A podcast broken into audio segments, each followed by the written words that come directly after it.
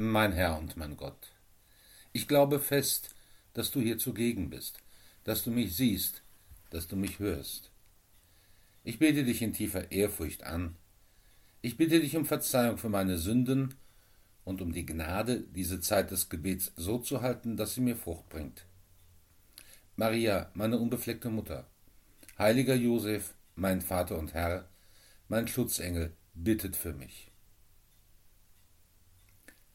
Gestern hat die zweite Woche der Fastenzeit begonnen.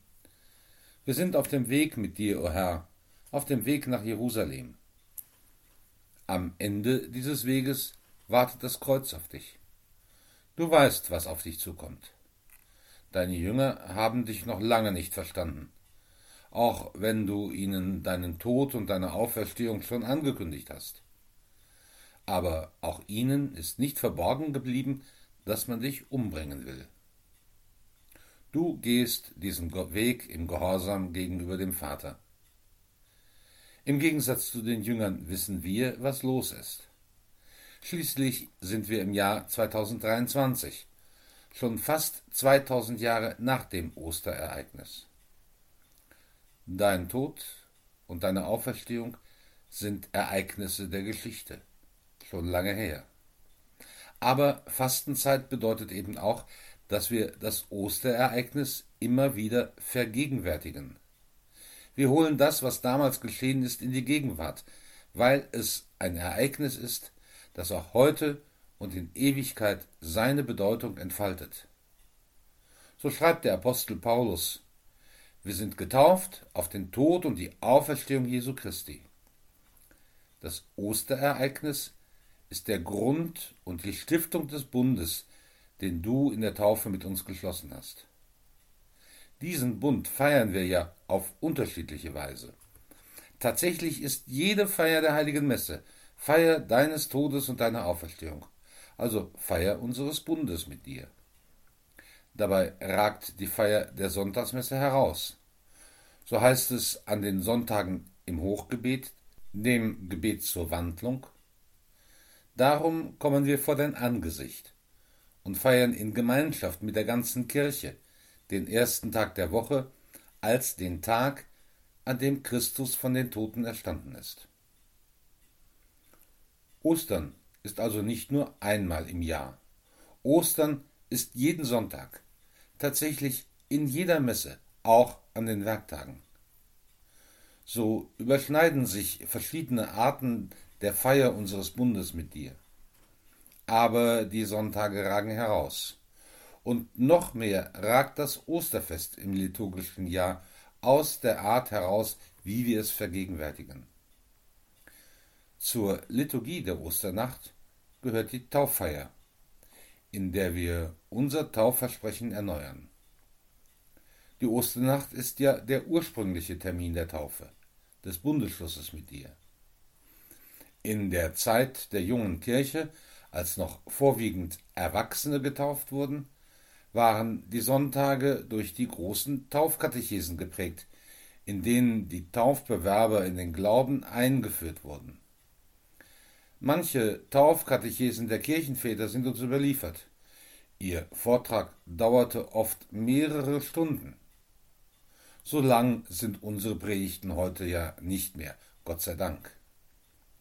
Aber die ganzen 40 Tage waren geprägt von der Vorbereitung auf die Taufe und ein immer tieferes Hineinwachsen in das Geheimnis des Glaubens. Das soll auch für uns eine Anregung sein, die Fastenzeit als eine Zeit der Vorbereitung auf die Tauferneuerung in der Osternacht zu nutzen. Dabei geht es vor allem um diese Aspekte. Die Taufe ist ein Bund zwischen dir und den Menschen, weil der Mensch durch die Sünde von dir getrennt ist. Du hast die Taufe gegründet auf das Osterereignis deines Leidens und deiner Auferstehung. Wenn wir erkennen, dass du dein Leiden um unseretwillen auf dich genommen hast, können wir erkennen, wie unendlich groß deine Liebe zu uns Menschen und ganz persönlich zu mir ist. Unsere Erfahrungen mit alltäglichen menschlichen Beziehungen helfen uns, nach der Taufe die Liebe zu dir im Alltag zu leben. Das oberste Ziel muss es sein, immer mehr mit dir eins zu werden und jede Trennung von dir zu vermeiden. Aber wie soll das gehen, wo ich dich nicht sehen, nicht anfassen und nicht mit dir reden kann, wie wir es gewöhnt sind, mit anderen Menschen zu reden?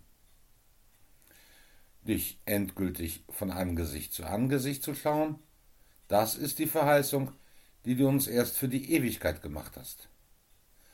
Solange wir auf Erden leben, bleibt uns nur, auf dein irdisches Leben zu schauen und die Botschaft deines Evangeliums anzuhören. In dieses irdische Leben, das die Evangelien uns vermitteln, können wir eintauchen. Wir können es immer tiefer erleben und uns bemühen, die Geschichten deines Lebens so wahrzunehmen, als wären wir selbst dabei gewesen. So gehen wir jetzt auch durch die Fastenzeit. Und es ist dein Wille, dass wir diesen Weg nicht allein zu gehen haben. Wir gehen diesen Weg mit der Kirche, die uns dein Evangelium verkündet, mit der wir das Geheimnis deines Todes und deiner Auferstehung, ja alle Sakramente feiern dürfen. Und wir gehen diesen Weg gemeinsam mit jedem, der in demselben Bund steht mit dir, den du mit mir geschlossen hast. Daher muss ich mich immer wieder daran erinnern, dass mir auch deine Liebe nicht allein gehört. Dein Tod und deine Auferstehung, dein Erlösungswerk, deine Liebe gelten meinem Nächsten nicht mehr und nicht weniger als mir selbst. So ist es dann auch nicht meine Aufgabe, das Verhältnis meines Nächsten zu dir zu beurteilen. Das ist allein deine Sache. Ich weiß doch auch, wie oft ich deinen Willen nicht ernst genommen habe, wie oft ich meinen eigenen Kopf durchgesetzt habe, gegen dein Wort und gegen deinen Auftrag. Es ist manchmal so verführerisch, das eigene Versagen vor sich selbst klein zu reden, aber das Versagen des anderen zu skandalisieren. Kann ich dich wirklich lieben, wenn ich mich über den Nächsten erhebe? Kann ich meinen Nächsten wirklich lieben, wenn ich meine, mich auf dessen Kosten profilieren zu können? Herr, es ist so oft nicht leicht, die eigene Zunge im Zaum zu halten, sich nicht wieder öffentlich aufzuregen, wenn andere anders sind, als ich es für richtig halte. Hilf mir, Herr, mit den Augen deiner Barmherzigkeit auf diejenigen zu schauen, die den Weg der Kirche mit mir gehen und dankbar dafür zu sein, dass du dein Versprechen erfüllst, wo zwei oder drei in meinem Namen versammelt sind, da bin ich mitten unter ihnen. Ich will dich immer tiefer kennenlernen, immer mehr mit dir eins werden. Aber dafür brauche ich dich, und ich brauche die Nähe der anderen, die gemeinsam mit mir Kirche sind. 40 Tage gehen wir dem Osterfest entgegen und bereiten uns vor, dein Leiden und dein Erlösungswerk zu feiern.